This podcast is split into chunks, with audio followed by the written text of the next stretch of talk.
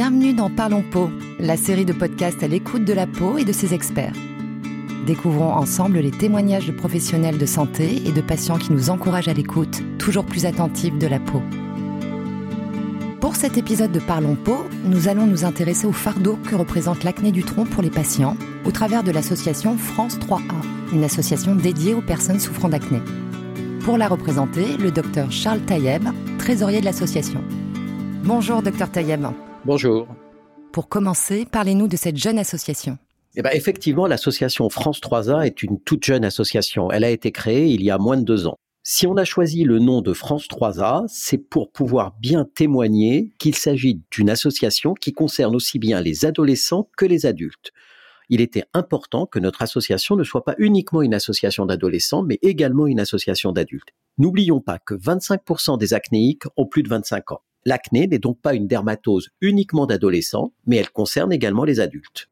France 3A est née d'un constat simple. Selon le projet Objectif Peau qui avait été mis en place par la Société française de dermatologie, projet ayant mobilisé plus de 20 000 individus représentatifs de la population française, 36% des personnes acnéiques ne consultent pas de médecin pour leur acné. Pourtant, les besoins d'information, de suivi et de prise en charge sont importants et les patients acnéiques cherchent des solutions ailleurs et vont souvent les trouver sur Internet. Vous savez, on parle souvent d'errance diagnostique pour pas mal de maladies. Pour l'acné, comme pour d'autres maladies, il est vrai, nous pourrions également parler d'errance digitale. Et c'est de cette errance digitale qu'est née l'association France 3A. Les patients qui ont créé France 3A se sont dit qu'il serait utile d'avoir un site où les données, les informations et les résultats présentés et partagés seraient non seulement validés, mais également vérifiés. Et aujourd'hui, nous discutons de l'acné du tronc.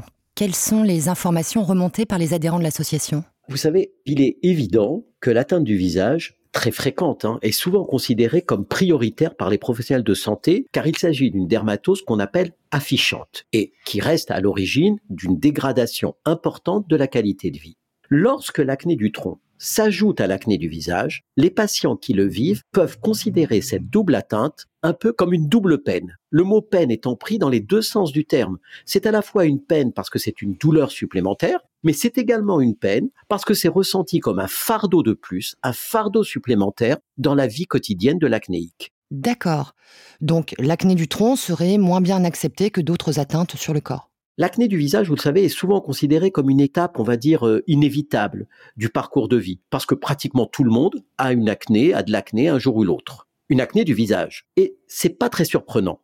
On est même surpris parfois dans l'entourage du jeune adolescent quand ce dernier n'a pas d'acné. Alors que l'acné du tronc est souvent considéré dans l'imaginaire collectif comme un manque ou un défaut d'hygiène. C'est d'ailleurs ce qui ressort dans une étude récente menée par Galderma, dans laquelle, imaginez-vous, 65% des patients qui ont une acné du tronc ont l'impression que le manque d'hygiène leur est reproché par les autres. C'est un ressenti assez étonnant. Hein. et pour faire un parallèle, on peut rajouter qu'une étude récente qui a mobilisé plus de 13 000 individus et qui s'est intéressée aux dermatoses localisées sur une zone visible du corps a montré que les atteintes localisées sur les mains avaient un impact plus important dans la vie quotidienne que les atteintes localisées sur le visage. On peut imaginer que dans l'acné, l'atteinte du tronc et en particulier l'atteinte du dos on est à peu près dans la même sphère, c'est-à-dire que l'on privilégie toujours l'atteinte du visage en sous-estimant peut-être trop les autres atteintes. Et pour aller plus loin, comment s'exprime le fardeau de l'acné du tronc? Bah vous savez, dans l'étude Galderma que je viens de vous citer, il apparaît que 73% des personnes qui ont de l'acné sur le tronc ont honte et craignent le regard des autres. Cela va même plus loin si on se réfère toujours à cette étude. 60% des patients déclarent avoir été victimes d'intimidation et ou de violences verbales ou physiques à cause de leur acné du visage ou du tronc. 60%, c'est énorme. Dans une autre étude mise en place par France 3A dans le cadre du printemps des maladies inflammatoires chroniques de la peau, plus de 1500 patients acnéiques de 18 ans et plus ont répondu à un questionnaire validé sur le stress. Les résultats stupéfiants montrent que 70% des patients expriment un stress qui n'est pas maîtrisé au quotidien. 70%. C'est pour cela que l'on peut réellement parler de double peine. C'est vraiment une peine à vivre car c'est difficile à vivre. Cette autre étude que j'ai évoquée il y a quelques instants et qui s'est intéressée aux dermatoses localisées sur une zone visible du corps a mis en évidence que les patients avec une acné, de manière générale, se sentent largement stigmatisés. Quelques chiffres. 24% des adultes avec acné se sentent rejetés. 27% ont l'impression d'être regardés avec dégoût. 17% considèrent que leur vie et leur sexualité est affectée en raison de leur acné. 1 sur 3 dit qu'il rencontre des difficultés à dormir. Et chiffre qui doit nous alerter, c'est le dernier que je vous donnerai, 40% expriment un sentiment de découragement. Et face à ce découragement, je pense que nous devons tous être vigilants. Et qu'est-ce qui ressort des témoignages que vous recevez à l'association? Est-ce que cela concorde avec les études citées? Ce que rapportent les témoignages que nous pouvons recevoir à l'association, et que l'on retrouve d'ailleurs dans l'étude évoquée et publiée par Galderma, c'est qu'une personne sur deux, avec une acné du tronc, déclare éviter les loisirs de plein air, comme la piscine ou la plage. Un sur trois déclare éviter de porter des vêtements trop découverts dans le dos en été, qui permettraient de mettre en évidence leur acné. En réalité, si l'acné du tronc n'est pas une acné visible comme celle du visage, de façon spontanée, elle peut le devenir dans certaines circonstances, comme dans le cadre des activités physiques ou sportives, ou dans le cadre de l'intimité du couple. À partir de votre expérience, que recommanderiez-vous pour encourager les patients à parler de leur acné du tronc et ainsi les soulager grâce à une prise en charge adaptée? Ben, Vous savez, je me permettrai, pour vous répondre, de faire un parallèle avec le tabagisme. En effet, on s'est rendu compte que lorsque le médecin généraliste, en fin de consultation, pose à un fumeur la question Avez-vous envie de vous arrêter de fumer? Eh ben, on a quelques patients, un certain nombre, qui saisissent cette opportunité et qui initient un sevrage tabagique. C'est ce qu'on appelle la question initiale ou la question finale.